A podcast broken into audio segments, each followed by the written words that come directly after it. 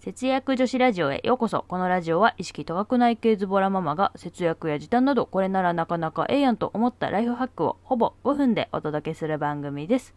どうもパーソナリティのせっちゃんです。今日は2021年5月12日です。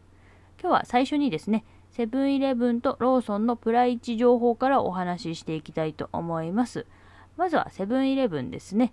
えー世界のキッチンからベリービタミン味を購入すると世界のキッチンからソルティーライチ味かトロピカーナのダブルオレンジブレンドと交換できるレシート無料券がもらえちゃいます。発券期間は5月11日から5月17日で引き換えは5月18日からできます。次にローソンですね。サントリーのイエモン京都ブレンドを購入すると普通のイエモンの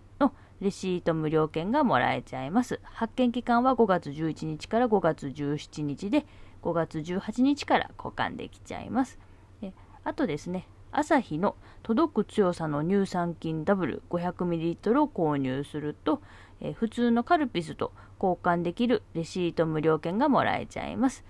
えー発券期間は、えーこちらはですね、5月11日から5月31日とちょっと長いですね。はい、えー今日はセブンイレブンとローソンのプライチ情報からお話しさせていただきました。そんなわけで第131回節約女子ラジオを始めていきます。このラジオは今の生活を変えたい、そんなあなたのブログ作りを応援、ゆるブログの提供でお送りします。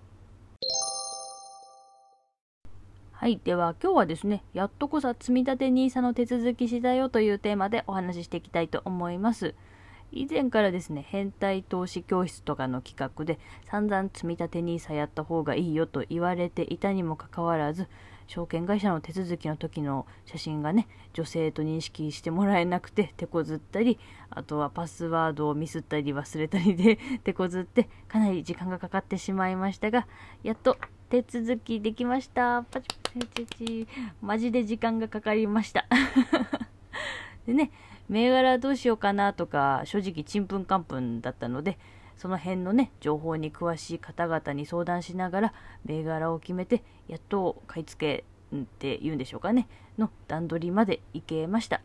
えー取引はですね、6月1日スタート予定なので、そこでね、ちゃんと買い付けができているかを確認しないと、ちょっとちゃんと手続きができているのか、いまいちわかんないんですが、まあ、とりあえずできたんじゃないかなと思います。うん、株とか投資系の言葉って、うん聞き慣れない単語とかね、うん、情報が多くて、うん、結構苦戦しました。どこに何の情報が載っているか分かんなかったり、どこで手続きすればいいのかとかね、もうまたもうちんぷんかんぷんで、うん、本当に時間かかりました。あでもこれはね、せっちゃんの情報不足から来るものだと思いますので、きっとね、皆さんは大丈夫だと思います。うん、まあ今日はやっとこさ積み立て NISA の手続きしたよというテーマでお話ししていきましたが、ツイッターとかでね、ちらほら自分も今年から投資に挑戦したいよとかコメントをいただくので、あのポンコツせっちゃんにもなんとかできましたので、きっと皆さんもできると思います。一緒に頑張りましょう。おお。